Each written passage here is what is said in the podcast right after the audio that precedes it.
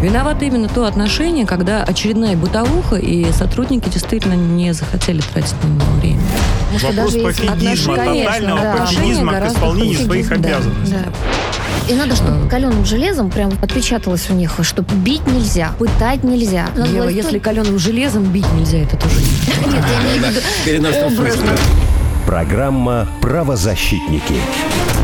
И здравствуйте, здравствуйте. Самая правовая из всех правовых и самая правозащитная из всех правозащитных программ. С вами на радио «Спутник». Екатерина Дашевская в студии правозащитник, пресс-секретарь профсоюза арбитражных управляющих и заместитель председателя коллегии адвокатов «Бастион защиты». То есть все еще я. Иван Владимирович Мельников со мной, вице-президент российского подразделения Международного комитета защиты прав человека. Всем привет. Иван Владимирович, да, здравствуйте.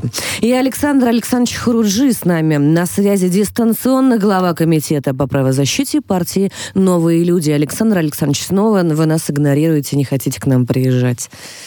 Эй, привет, привет. Ну что, сегодня Привет. несколько у нас тем таких достаточно жарких. Будем дискутировать, не исключено, что спорить. Вот очень жаль, что я в студии не смогу оппонировать Александру Александровичу, потому что я уже знаю, где мы будем спорить и где мы с вами будем не согласны. Напоминаю, телефон прямого эфира есть у нас. Можете звонить и жаловаться. 8495-9595-912. Обязательно звоните, если ваши права где-либо нарушены или ущемлены, или вы так считаете. Ну и, в общем-то, если вам вам есть что сказать по теме, тем более звоните. Сегодня будем обсуждать самооборону. Я предупреждаю сразу, можно и писать нам в WhatsApp тоже. 8 9 6 8 7 6 6 3 3 11 пишите. И для тех, кто предпочитает Telegram, а, есть у нас а, канал радио нижнее подчеркивание спутник. Вот там в этом телеграм-канале, нашим любимым, есть бот. Можете писать нам в бот, в том числе и возмущаться. Ну что, а, наша коллега, наша любимая Мира Тереда, правозащитница, заявила о необходимости признать украинский сайт «Миротворец» террористической организацией в интервью американскому журналисту Максу Блюменталю. Блюменталь поддержал стремление фонда а, Мира Тереда признать а, «Миротворец», а, собственно, террористической организацией и указал на причастность США к этому сайту, потому что именно на их территории, вероятнее всего, находятся сервера «Миротворца».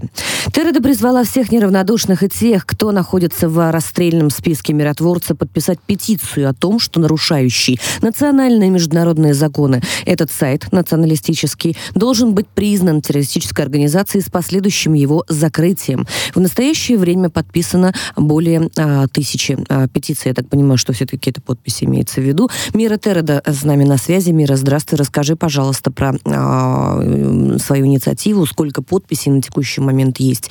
И а, от кого мы, собственно, ждем э, закрытия или ареста серверов? Чего мы ждем? Здравствуйте. С подобной инициативой я выступила порядка двух недель назад. Мной правозащитниками фонда было направлено обращение в Федеральную службу безопасности с просьбой провести необходимые следственные мероприятия для того, чтобы признать миротворец а, террористической организацией, всех лиц за ним стоящими, террористами. А, инициативу действительно поддержали очень многие, включая Институт Шиллера, а, потому что 30 человек из института также находятся на этом ресурсе. А, петиция была отправлена, будет отправлена на следующей неделе после завершения Генассамблеи в Организацию Объединенных Наций. А, и мы надеемся найти отклик в этой организации, потому что ранее мы находили отклик в детском фонде при ООН ЮНИСЕФ, которые осуждают тот факт, что несовершеннолетние находятся на этом ресурсе. Но пока, к сожалению, дальше осуждений дело не дошло. Действительно, серверы миротворца находятся в Соединенных Штатах Америки, и все возможности для закрытия этого преступного экстремистского националистического ресурса есть. Ну а вот э, по поводу дальше? детей, да, немножко поподробнее, если можно, Мира. То есть там сколько детей вообще вот сейчас находится на сайте миротворца? Э, почему именно вот э, должна именно террористическая организация быть признана? Вот э, немножко расшифровать, потому что не все наши радиослушатели погружены настолько же, наверное, в тему, да, как мы, поэтому было бы да, интересно. Да, да, давайте расскажем. На ресурсе на данный момент находится 327 несовершеннолетних, а, включая 72 ребенка, а, кои являются гражданами России, а, и самая маленькая из них 9 лет. Дети были размещены на ресурс в большинстве случаев из-за того, что были на каникулах в Крыму, либо принимали участие в парадах, посвященных 9 мая, Дню Победы. А, это действительно организация должна быть признана террористической, потому что размещаются личные данные. Дети подвергаются опасности не только со стороны националистов, но также со стороны педофилов, торговцев людьми. Детям поступают регулярно угрозы, если э, в случае с размещенными адресами были прецеденты, когда к детям приезжали домой незнакомые люди, э, и в отношении что касается террористической деятельности, здесь mm-hmm. все-таки а, необходимо затронуть вопрос, касающийся журналистов, потому что на ресурсе размещен 341 журналист, mm-hmm. 12 из этих журналистов были убиты. Последняя трагическая гибель всеми нами любимой Даши Дугиной. А, и после того, как а, человек погибает, а, миротворец отмечает профиль этого человека пометкой «ликвидирован». То есть э, тем самым они радуются, поддерживают э, убийство людей. А, они снабжают необходимой информацией а, преступные группировки, нацистские группировки. А так, например, я и моя коллега-журналист из Франции обнаружили информацию о том, что на ее страничке отмечена информация о пересечении границ России и Донецкой Народной Республики, даты, время пересечения границы, на каком автомобиле была пересечена граница, вплоть до ВИН номера. Более того, эта машина была несколько месяцев назад назад взорвана.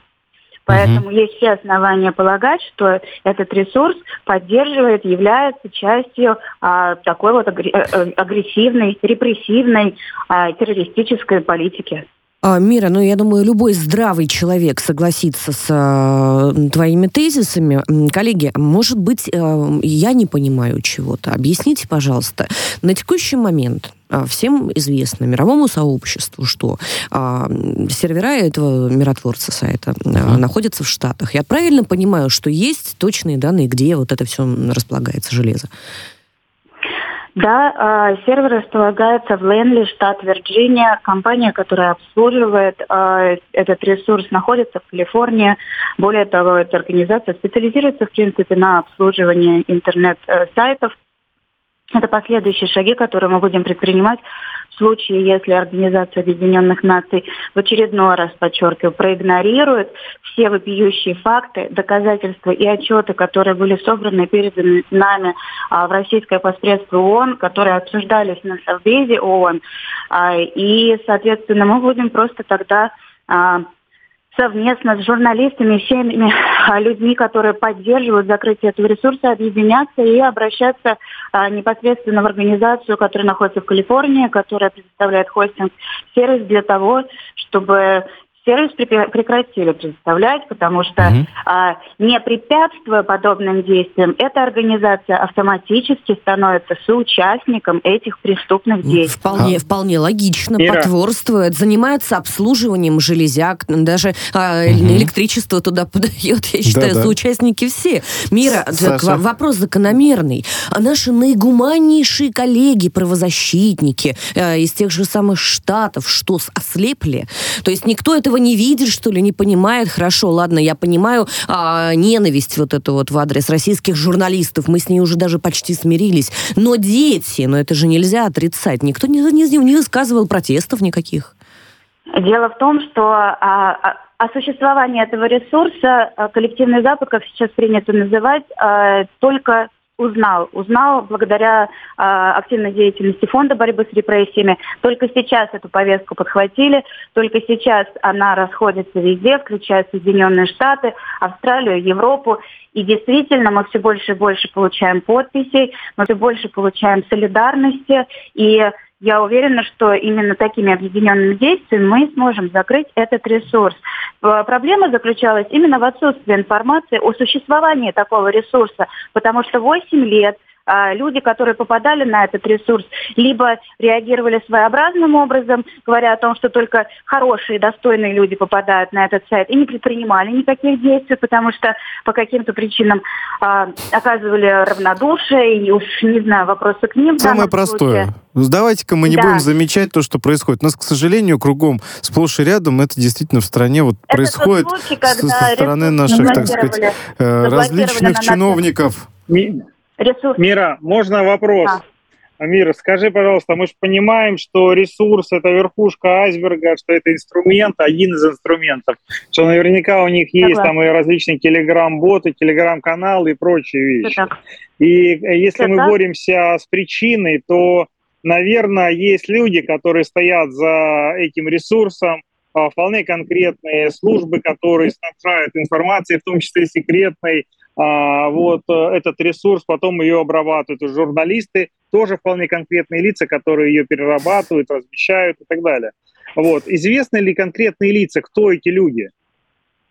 Конечно, это господин Геращенко, это Зайцев и, и же с ними, это Гелен Кетц, а, и господин Хиггинс во главе с ними, с которым у нас сейчас а, какие-то непонятные взаимоотношения, потому что я господину Хиггинсу предложила присоединиться к борьбе с миротворцем, раз он утверждает, что не имеет отношения к этому ресурсу, на что Хиггинс а, принял решение проводить какое-то свое расследование в отношении меня, моего фонда, а, ну, как ему, собственно, угодно, потому что, как я раньше сказала, если не препятствуешь существованию этого ресурса, значит потворствуешь. И 8 лет этот ресурс существовал только благодаря тому, что люди, которые все-таки были неравнодушны и попадали на него, они пытались что-то предпринимать, пытались освещать этот вопрос, но они были голос одного в пустыне. Сейчас э, э удалось объединить эти голоса, и, наконец-таки, они будут услышаны.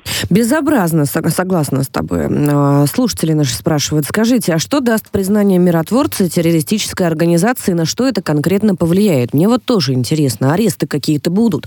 Или, может быть, все-таки российская диаспора, которая вот там в Californication увлеклась сильно, да, поймет, что это наши российские дети, чьи данные выложены в открытый доступ, и просто узнает, как зовут э, владельцев серверов. Ну вот, например, да? Mm-hmm.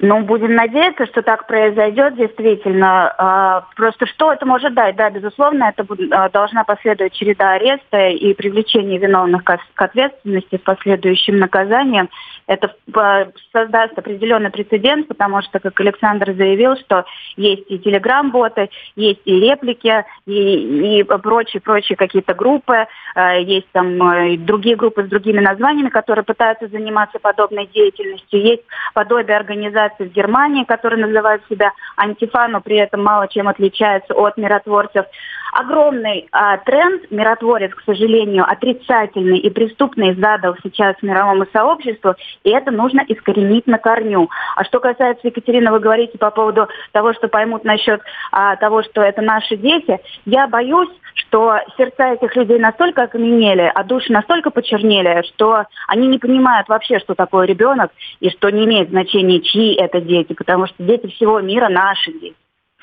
Про детей мы еще сегодня поговорим. Мира Терада, правозащитник, глава фонда борьбы с репрессиями, была с нами. Спасибо, Мира. Мы будем следить за этой темой. Безусловно, конечно, будем а, болеть за здравый смысл. И в первую очередь хотелось бы, чтобы действительно российское сообщество, а, все люди, которые, может быть, не живут в России, но считают себя россиянами, обратили внимание на то, что а, сервера вот этой организации находятся в Штатах. Мы знаем прямых интересантов. Да выключите вы им рубильник, в конце концов. Отрубите вы им электричество. Вот и все.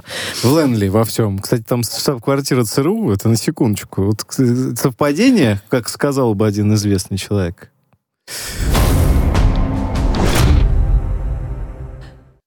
Про детей, про детей поговорим сейчас. За многодетную москвичку Инну Багренину, у которой мигрантка чуть не похитила дочь, заступились правозащитники. Десятки людей пришли поддержать женщину к ее дому. По словам адвоката, правоохранительный орган разбирается в инциденте, когда с детской площадки уроженка Узбекистана пыталась увести пятилетнюю дочь Инны. Мать с трудом отбила ребенка. История, конечно, дикая абсолютно, потому что среди угу. бела дня фактически а, он почти украли девочку. Позже же, это за мой ребенок подходит. Слушай, это мой ребенок. Иван Владимирович, а вот ребенка. так и было. Так вот и, и об было. этом же. Ну, и... это вообще просто какой-то это вот, вот тебе, пожалуйста, цен, да. центр Москвы, и, насколько и никто я никого, понимаю. Нет, Гальянова не совсем центр Москвы. Ну хорошо, не совсем центр Москвы. Не совсем центр Москвы, но, но это же не, не, не глухая сельская местность. У нас на каждом а, квадратном метре а, понапичканы камеры. Что происходит дальше?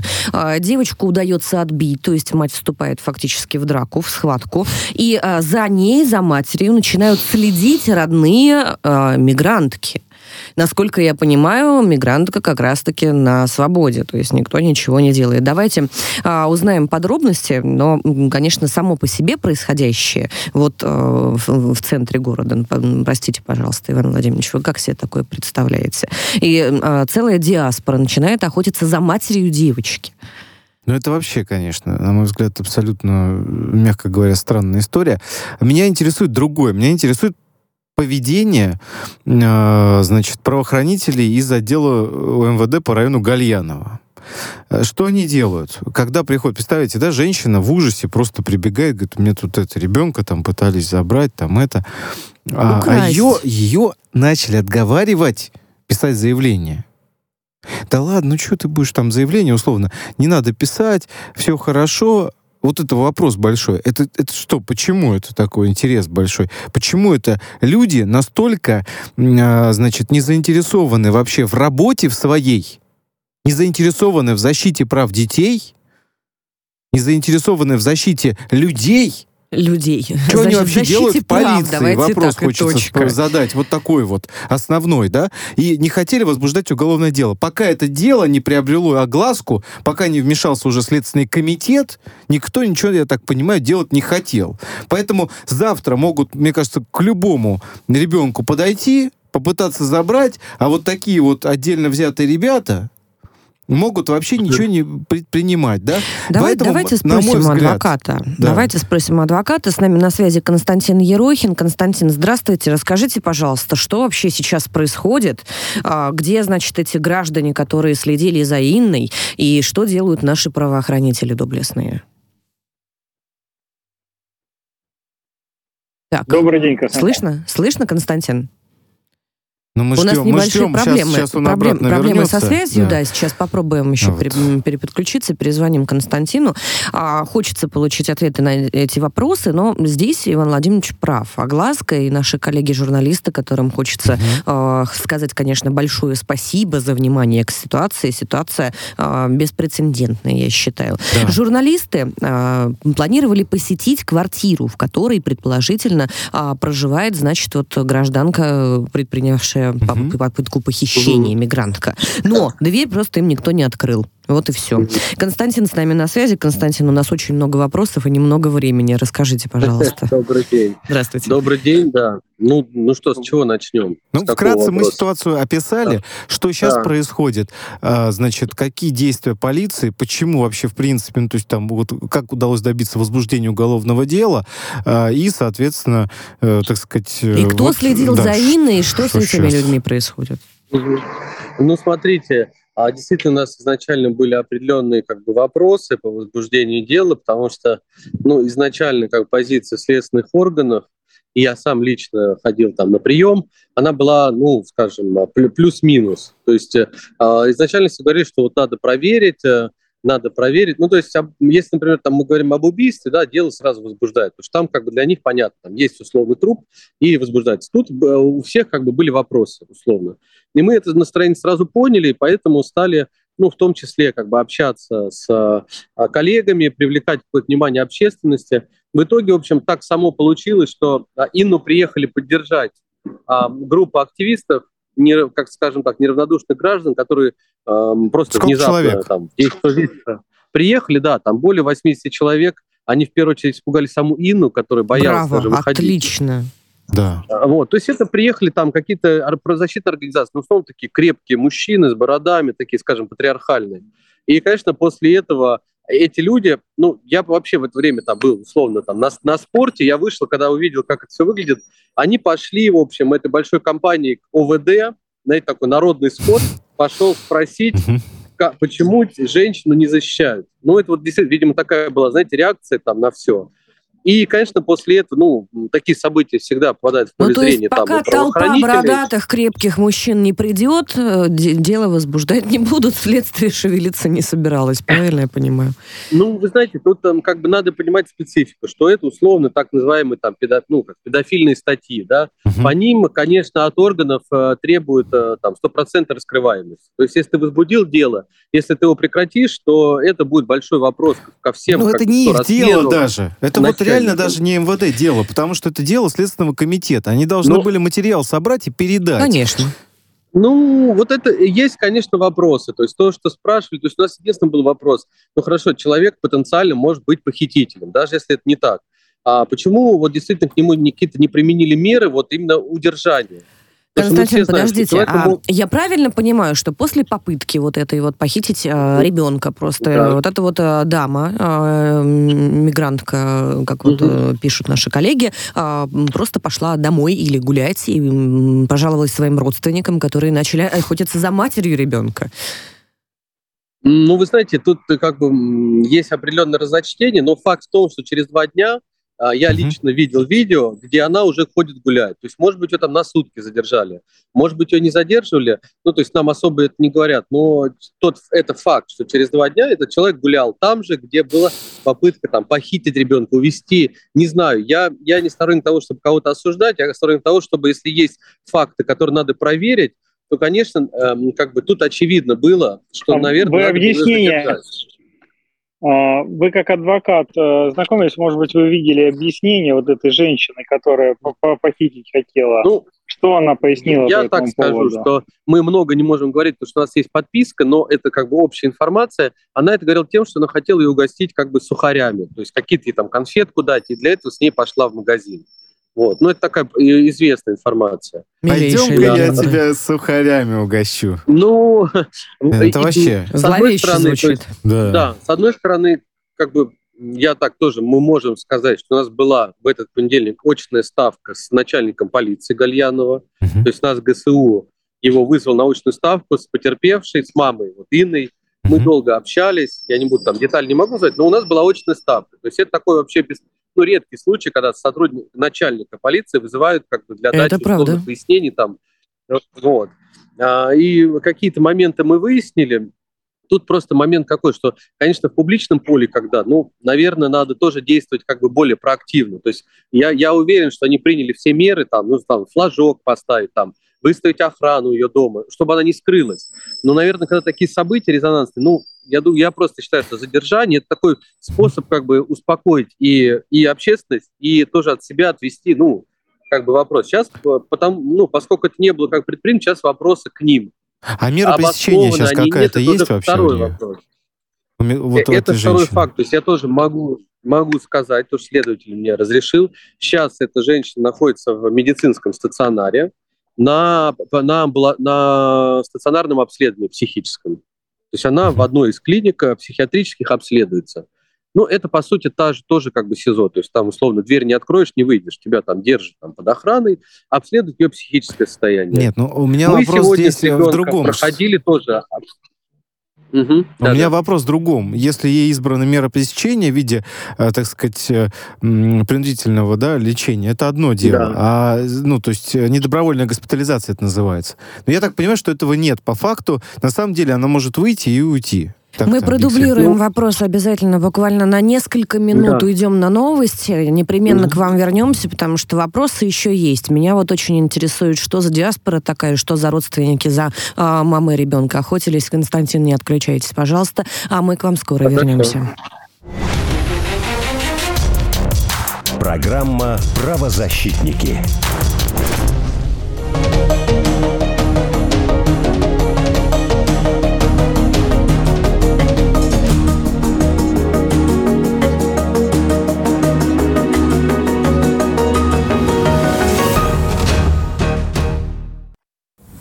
Привет, я Армен Гаспарян. Встречаемся теперь на радио «Спутник». Будем говорить о политике, ближней и дальней, разбираться в истории событий, искать объяснение того, что происходит вокруг. Слушайте радио «Спутник». До встречи. Есть что сказать? Говорите. Плюс 7 495 95 95 91 2. Вопросы ведущим. Ваше мнение. Ваше слово. Нам важно это слышать.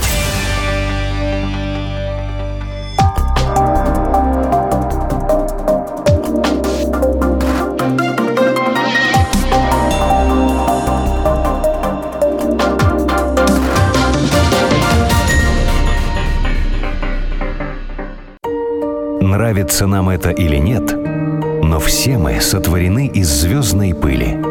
Люди и галактики состоят из одних и тех же элементов.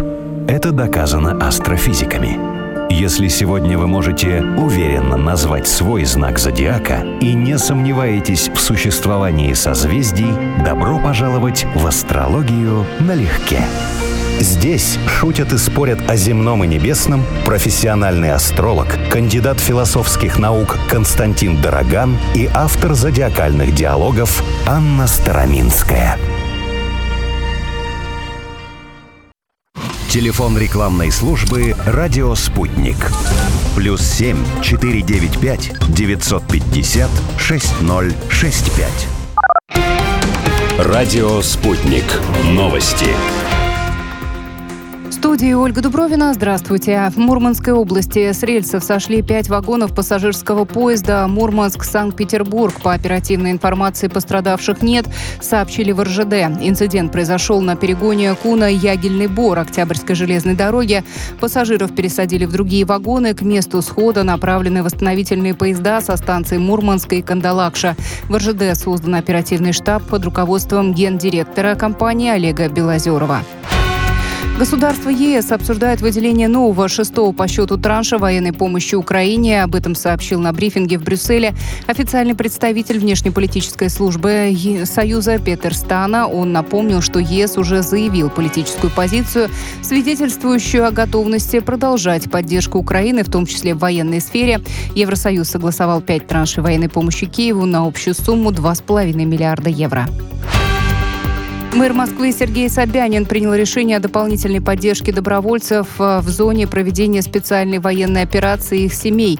Меры распространят на тех граждан, которые будут призваны в столице в соответствии с указом президента, сообщил градоначальник в блоге.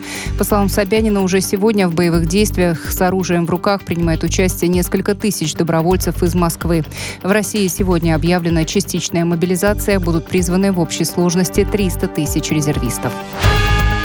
Никаких ограничений на выезд за границу в условиях объявленной в России частичной мобилизации не вводилось. Нужно дождаться соответствующих официальных разъяснений, заявила в телеграм-канале глава Ростуризма Зарина Дагузова. По ее словам, ведомство запросило разъяснения по данному вопросу. Внеочередные выборы президента Казахстана пройдут 20 ноября. Соответствующий указ подписал глава государства Касым Жамарт Такаев. Ранее он заявил, что для успешной реализации кардинальных и всесторонних реформ на пути построения справедливого Казахстана необходим новый мандат доверия населения. Такаев добавил, что готов ограничить президентский э, мандат одним сроком в 7 лет и запретить переизбрание. Более двух тысяч водителей автобусов в Лондоне выйдут на бессрочную забастовку 4 октября. Акцию проводят сотрудники одной из крупнейших транспортных компаний страны «Арива», сообщает профсоюз. Водители хотят добиться повышения зарплаты на 12 с лишним процентов в соответствии с реальным уровнем инфляции. Забастовка продолжится до тех пор, пока спор по поводу зарплаты не разрешится. Акцию будут проводить водители 8 из 16 автобусных парков Лондона, что повлияет влияет на большое количество маршрутов.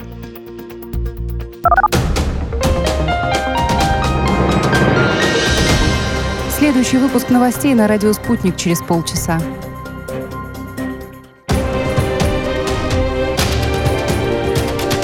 Радио «Спутник».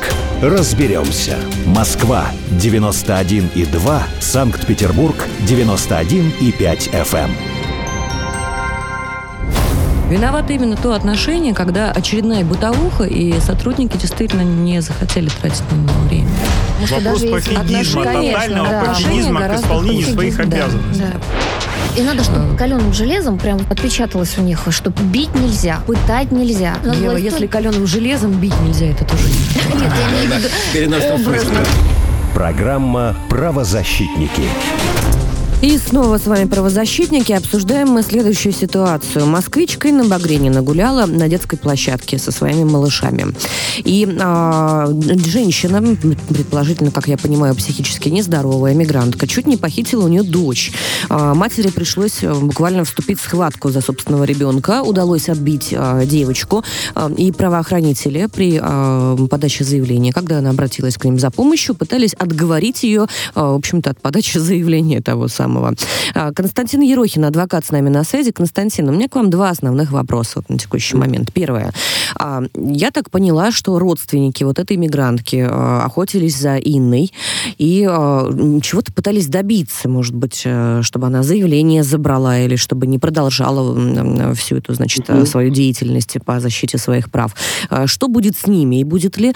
Э, это первый вопрос. И второй вопрос. Будут ли, э, ли приняты какие-то меры к тем правоохранителям, прям, а, может быть, какого-то, не знаю, там, назидательного характера, ну, хотя бы, ну, хотя, хотя бы выговор, э, какие-то да. меры э, за то, что они пытались вот таким вот образом увильнуть от э, выполнения своего долга. А, ну, на первый вопрос я так скажу, что, конечно, тут много как бы и догадок, и всего, а, но действительно был факт, то есть, что за, за ней, ну, как бы следили какие-то люди, которые были там на местности я не знаю, родственники они или не родственники, но постоянно кто-то бродил, там отворачивался, то есть было видно, что, ну не знаю, для чего это делается. Так, что-то у нас со связью вот в самом интересном месте происходит. А мне, кстати, очень а, любопытно, потому что если а, я так предполагаю, что женщина может быть психически нездорова, то с остальными-то что? А, это ну, вопрос первый. Будем надеяться, что ситуация, в общем, разберутся. К сожалению, видите, с Константином у нас разъединился, но действительно тема интересная, актуальная, мы будем за ней следить. Александр точно. Александрович, вот а, как ты считаешь, а, какие-то меры к правоохранителям а, будут приняты? Это вообще возможно я думаю, сейчас? Никаких... Я, я думаю, что в палочной системе, в которой мы сегодня существуем, никаких мер не предприняты не будут они работают э, ради палочной системы. В большинстве своем им важна стопроцентная раскрываемость по составам, про которые говорил адвокат. Поэтому никаких мер к правоохранителям, что будут применены, я не ожидаю. Даже, я думаю, никаких выгоров мы не увидим. А я С учетом того, что ситуация стала громкая, с учетом того, что ситуация громкая, резонансная, может быть, им дадут какие-то выговоры. Может быть. Только исключительно из-за того, что СМИ и мы в том числе обратили на это внимание. Не более того.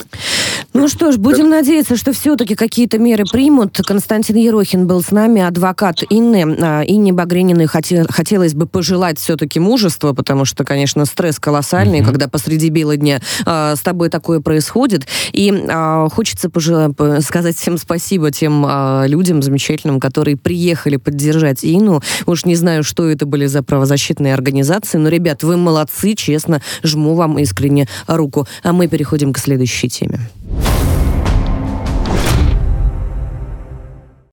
Во вторник, 6 сентября, Общественная палата Российской Федерации завершила прием заявок в региональные составы общественных наблюдательных комиссий ОНК. Для тех, кто, может быть, до сих пор не, не в курсе, ОНК — это те замечательные люди, которые а, проверяют, а, значит, соблюдение прав самых бесправных категорий а, наших граждан, заключенных, а, значит, а, тех людей, которые находятся как раз на, на психически, в психическом нездоровье в специальных учреждениях учреждениях. В общем, подали документы, а, и э, ротации ожидают комиссии в 43 субъектах. Э, таким образом, предстоящее обновление станет одним из самых массовых за последние годы. Чего мы ожидаем от новых составов ОНК? Ну, давайте, коллеги дорогие, обсудим. Давайте обсудим, коллеги. Ну, вот знаете, а, мне, мне, мне сегодня утром, мне ага, сегодня давай. утром звонили а, родственники одного а, вип-заключенного и а, очень, а, значит, расстраивались а, на предмет своих ожиданий по поводу новых составов, потому что а, не от старых, если честно, а, родственники заключенных многого не ждут, хотя бы проверьте а, соблюдение прав. Не то чтобы я на коллег ругаюсь, но многих а, действительно хотелось бы а, ну, видеть в других других местах, не да, ВНК. На самом деле, реально страшное зрелище, если вы вспомните, вот э, когда вскрылась история с саратовскими пытками, э, вот в этих во всех учреждениях, да, а оказалось, что ОНК проверяла. Ну, знаете, как проверяла? А, значит, сидит э, человек из комиссии из ОНК, на видеорегистратор записывается это все. Она даже не фиксирует, когда ей рассказывают о пытках, об избиениях. Вот такое вот равнодушие абсолютное. Э, к сожалению, это действительно сплошь и рядом. И людей, которые готовы бороться за права заключенных... Неформально. В нашей, в нашей стране. Это, это нужно понимать понимать, это да. очень, очень сложная, тяжелая деятельность, да. А, ну вот э, их очень мало специалистов реальных.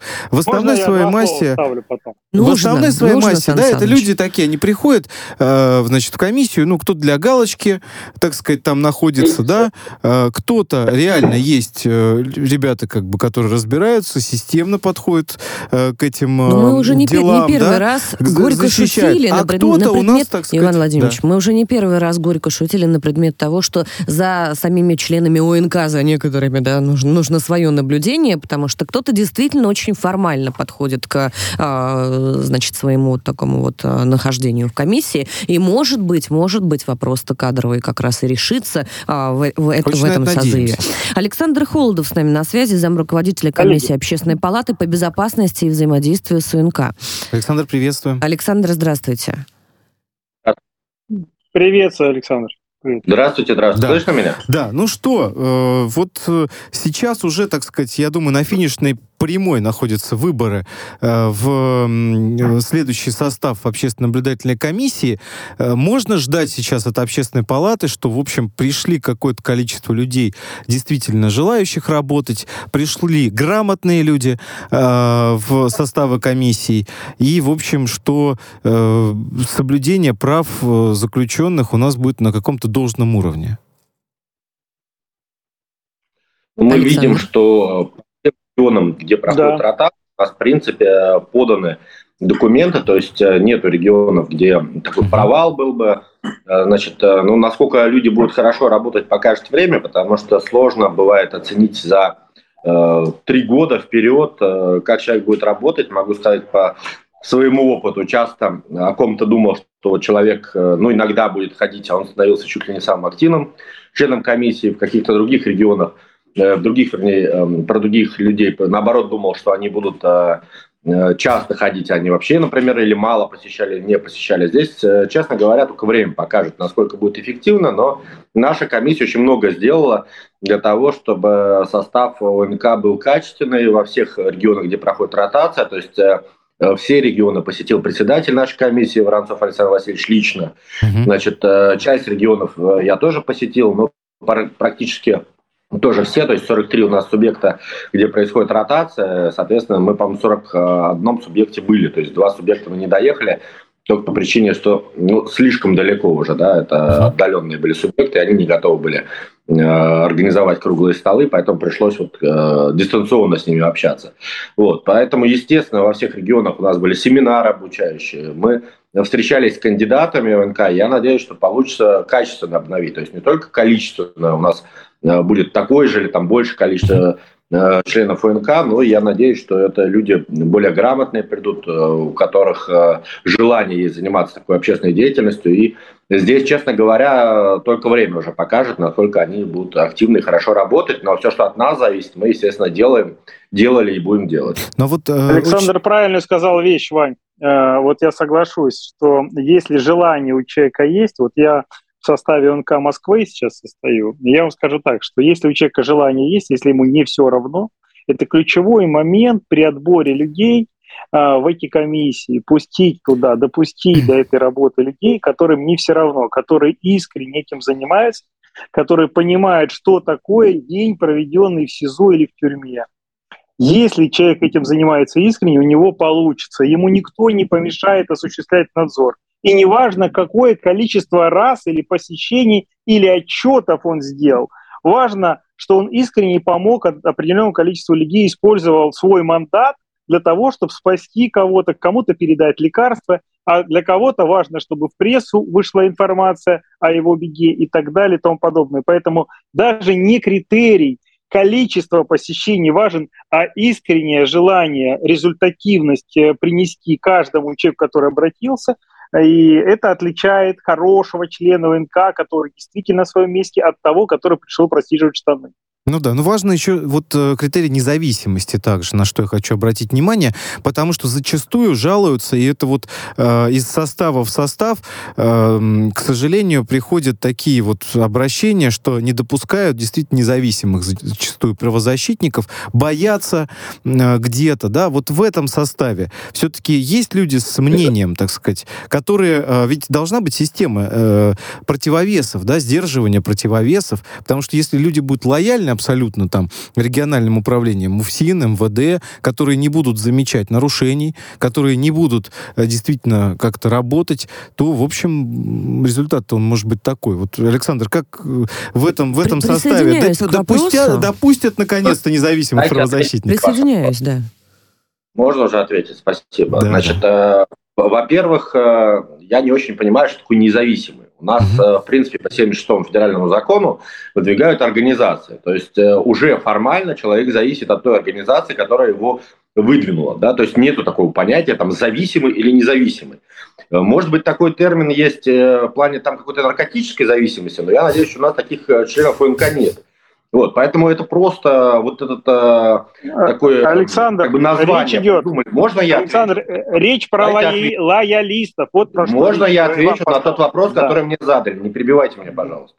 Значит, э, у нас есть э, зависимость какая-то да, от э, организации у тех, кто в них, может быть, состоит. Все, другой зависимости у нас нет. У нас нет действующих членов там, полиции, например. У нас нет действующих членов СИН, ВНК.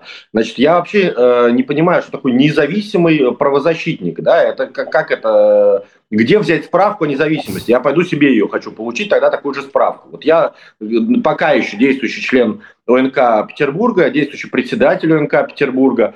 Вот, но мне осталось буквально вот э, последние деньки э, порулить э, ОНК Петербурга, потому что у меня третий срок, и, естественно, я э, не смогу дальше, по крайней мере, следующий состав войти даже в состав ОНК.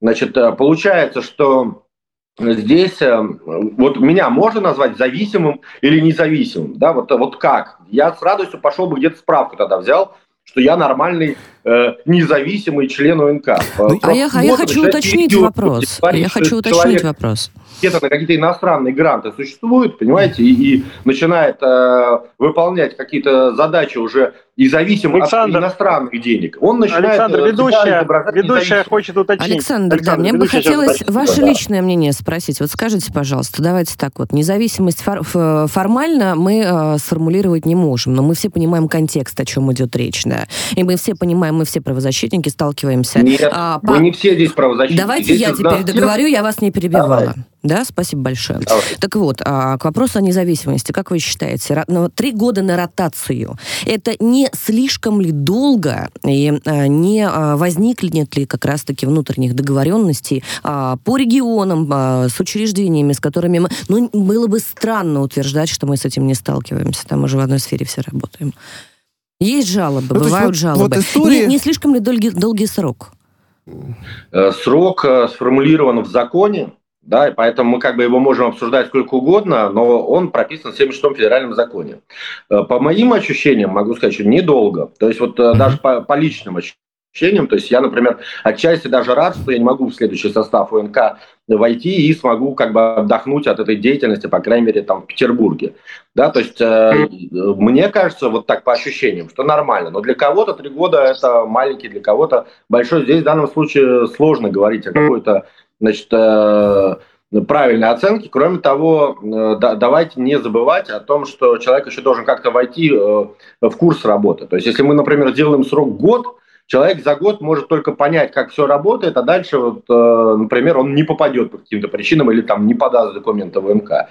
Тоже здесь есть опасность слишком коротких сроков, что человек не успеет разобраться. Поэтому Три года, на мой взгляд, достаточно оптимально. Но вот э, это, честно говоря, личное мнение. Может быть, у кого-то оно другое. Ну вот, мне интересно ваше личное мнение. Еще один вопрос. А, скажите, пожалуйста, Александр, есть какие-то критерии оценки как раз работы э, членов УНК? Эффективности. Да, эффективности. Например, как раз для тех, а, на кого жалуются обычно, ну то есть для тех людей, которые формально просто заходят, э, на, вот, берут на себя такую функцию, но ее не исполняют фактически.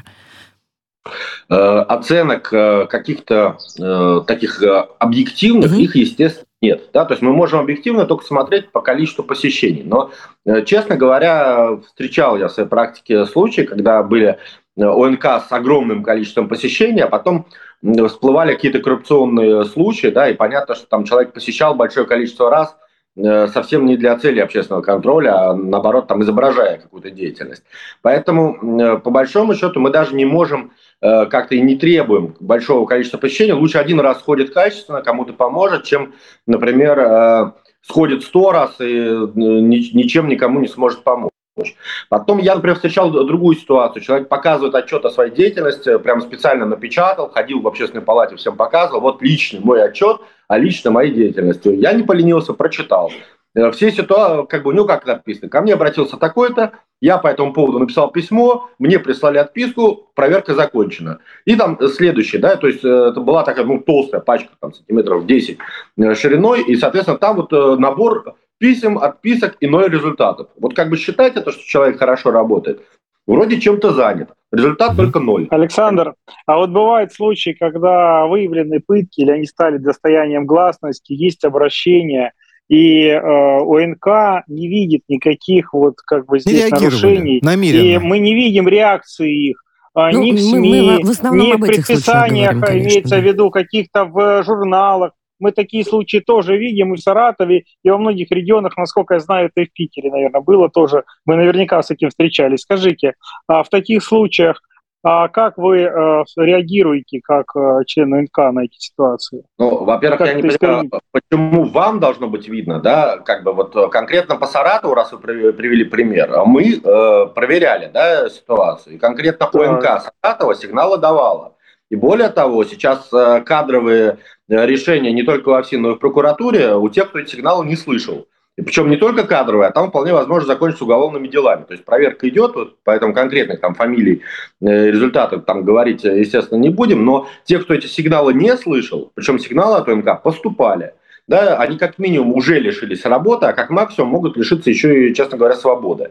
Поэтому э, ОМК э, по-разному да, реагирует. Это не обязательно, что человек должен каждый раз бежать э, э в СМИ что-то сообщать. То есть я, например, как член ОМК для себя СМИ оставляю как э, самый последний э, момент, когда я уже не в состоянии решить все другими законными способами. То есть первое, я вижу проблему, решать ее пытаюсь на уровне учреждения, дальше пытаюсь э, на уровне там регионального всегда решить, если не поможет, я иду там федеральный, и если уже вот не помогает на уровне там Э, условно говоря, федеральные, тогда, конечно, уже остается только там э, придавать гласность и пытаться решить таким способом. То есть, если, например, я бегу сообщать в СМИ, что где-то там разбито стекло, э, его не меняют, это значит, я не в состоянии решить эту проблему какими-то другими способами, и меня совсем не слышат. Но конкретно мне удавалось решить максимум до регионального ФСИН. Мне ни разу не потребовалось жаловаться на уровне э, страны, да, потому что всегда, потому что руководство ФСИН в Питере знает, что если э, они не послушают меня, то меня послушает э, уже их начальство, и это может иметь еще какие-то э, такие не совсем приятные последствия для, э, соответственно, регионального силы. Поэтому будем здесь следить, вопрос, будем следить за последствиями. И хотелось бы, конечно, чтобы все регионы э, не, не обращались к нам, да, и обращались к нам меньше. В первую очередь хвалили э, новый состав ОНК. Александр Холдов был с нами, замруководителя комиссии Общественной палаты по безопасности и взаимодействию с ОНК. Ну что, коллеги, я могу выразить только такую вот призрачную надежду. Пока призрачную по одной Очень простой надеюсь. причине. Потому что если к журналистам будет обращений меньше, конечно, я только порадуюсь. Мы переходим пока к следующей теме.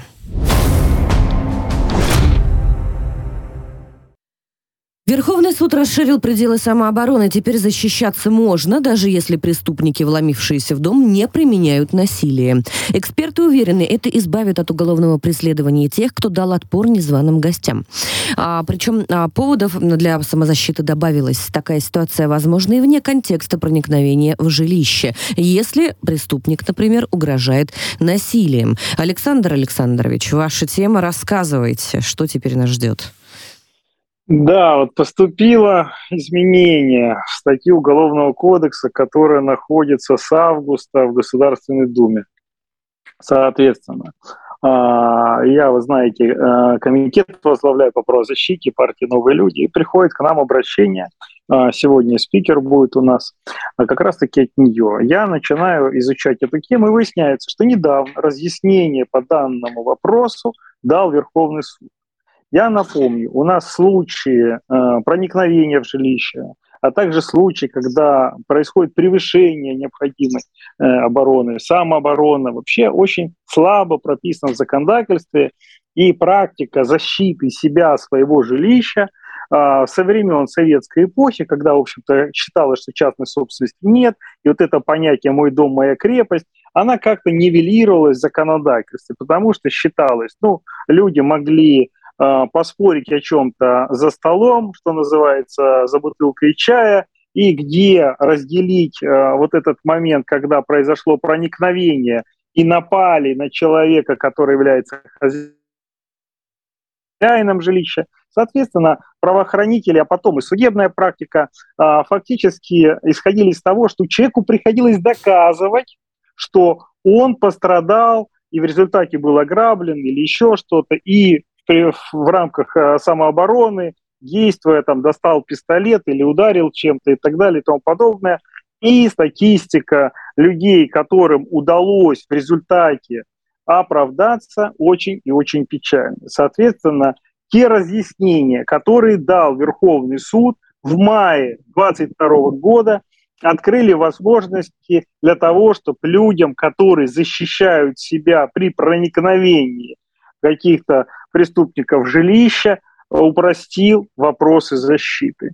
Так ли это на самом деле? И для чего потребовалось сейчас изменение в законодательстве, в Уголовном кодексе, в 37 статье УК? Вот сейчас необходимо поговорить все-таки, я считаю, и обсудить с экспертами, но у меня ощущение, что все-таки необходимо менять судебную практику, потому что какие бы изменения ни произошли в Уголовный кодекс, если судебная практика и разъяснения Пленума Верховного Суда не выйдут, то, соответственно, люди по-прежнему будут не знать, как себя вести в случае, если у них есть явная угроза. Я обращаю внимание, угроза должна быть обоснованной и явной. В противном случае придется доказывать, и это будет э, сложностью. Сейчас пока законодатель предполагает, что если к тебе проникли, все остальное упрощенный порядок доказательства. То есть не надо доказывать угрозу таковую. То есть тебе проникли в дом. Вот. Как это на практике и что является угрозой, лучше, конечно, обсудить с экспертами. Э, как я передаю вам слово для того, чтобы мы обсудили с экспертами. Я думаю, мы даже вот. сделаем отдельный эфир на эту тему, поговорим более широко, потому что тема острая, действительно, путаница возникает часто, а, очень много пробелов, а, и, конечно, очень обидно, когда а, случаются вот такие вот, скажем так, коллизии, э, люди, простите, пожалуйста, мой французский, уезжают за то, что защищали свою семью и свое жилище. Это ощущение беззащитности, опять же, не, не могут объяснить наши законотворцы, законодатели, законотворцы. А, может быть, может быть, конечно, а, мы а, можем говорить о случаях, когда кто-то пришел к кому-то в гости и после этого не вышел, но мне кажется, что вот таких нестыковок, их гораздо меньше, нежели чем действительно обоснованных случаев. Мы обсудим это обязательно в одной из следующих программ по средам. Мы с вами встречаемся в 14.00. С вами были правозащитники Увидимся на следующей неделе. Программа «Правозащитники».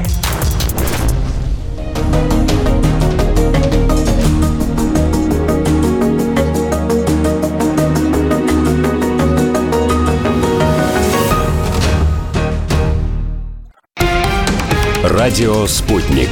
Новости студии Ольга Дубровина. Здравствуйте. В Мурманской области с рельсов сошли пять вагонов пассажирского поезда Мурманск-Санкт-Петербург. По оперативной информации пострадавших нет, сообщили в РЖД. Инцидент произошел на перегоне Куна-Ягельный Бор Октябрьской железной дороги. Пассажиров пересадили в другие вагоны. К месту схода направлены восстановительные поезда со станции Мурманска и Кандалакша. В РЖД создан оперативный штаб под руководством гендиректора компании Олега Белозерова. Государство ЕС обсуждает выделение нового шестого по счету транша военной помощи Украине. Об этом сообщил на брифинге в Брюсселе официальный представитель внешнеполитической службы Союза Петер Стана. Он напомнил, что ЕС уже заявил политическую позицию, свидетельствующую о готовности продолжать поддержку Украины, в том числе в военной сфере. Евросоюз согласовал пять траншей военной помощи Киеву на общую сумму 2,5 миллиарда евро. Мэр Москвы Сергей Собянин принял решение о дополнительной поддержке добровольцев э, в зоне проведения специальной военной операции их семей. Меры распространят на тех граждан, которые будут призваны в столице в соответствии с указом президента, сообщил градоначальник в блоге. По словам Собянина, уже сегодня в боевых действиях с оружием в руках принимает участие несколько тысяч добровольцев из Москвы. В России сегодня объявлена частичная мобилизация. Будут призваны в общей сложности 300 тысяч резервистов. Никаких ограничений на выезд за границу в условиях объявленной в России частичной мобилизации не вводилось. Нужно дождаться соответствующих официальных разъяснений, заявила в телеграм-канале глава Ростуризма Зарина Дагузова. По ее словам, ведомство запросило разъяснения по данному вопросу. Внеочередные выборы президента Казахстана пройдут 20 ноября. Соответствующий указ подписал глава государства Касым Жамарт Такаев. Ранее он заявил, что для успешной реализации кардинальных и всесторонних реформ на пути построения справедливого Казахстана необходим новый мандат доверия населения. Такаев добавил, что готов ограничить президентский э, мандат одним сроком в 7 лет и запретить переизбрание. Более двух тысяч водителей автобусов в Лондоне выйдут на бессрочную забастовку 4 октября. Акцию проводят сотрудники одной из крупнейших транспортных компаний страны «Арива», сообщает профсоюз. Водители хотят добиться повышения зарплаты на 12 с лишним процентов в соответствии с реальным уровнем инфляции. Забастовка продолжится до тех пор, пока спор по поводу зарплаты не разрешится. Акцию будут проводить водители 8 из 16 автобусных парков Лондона, что повлияет влияет на большое количество маршрутов.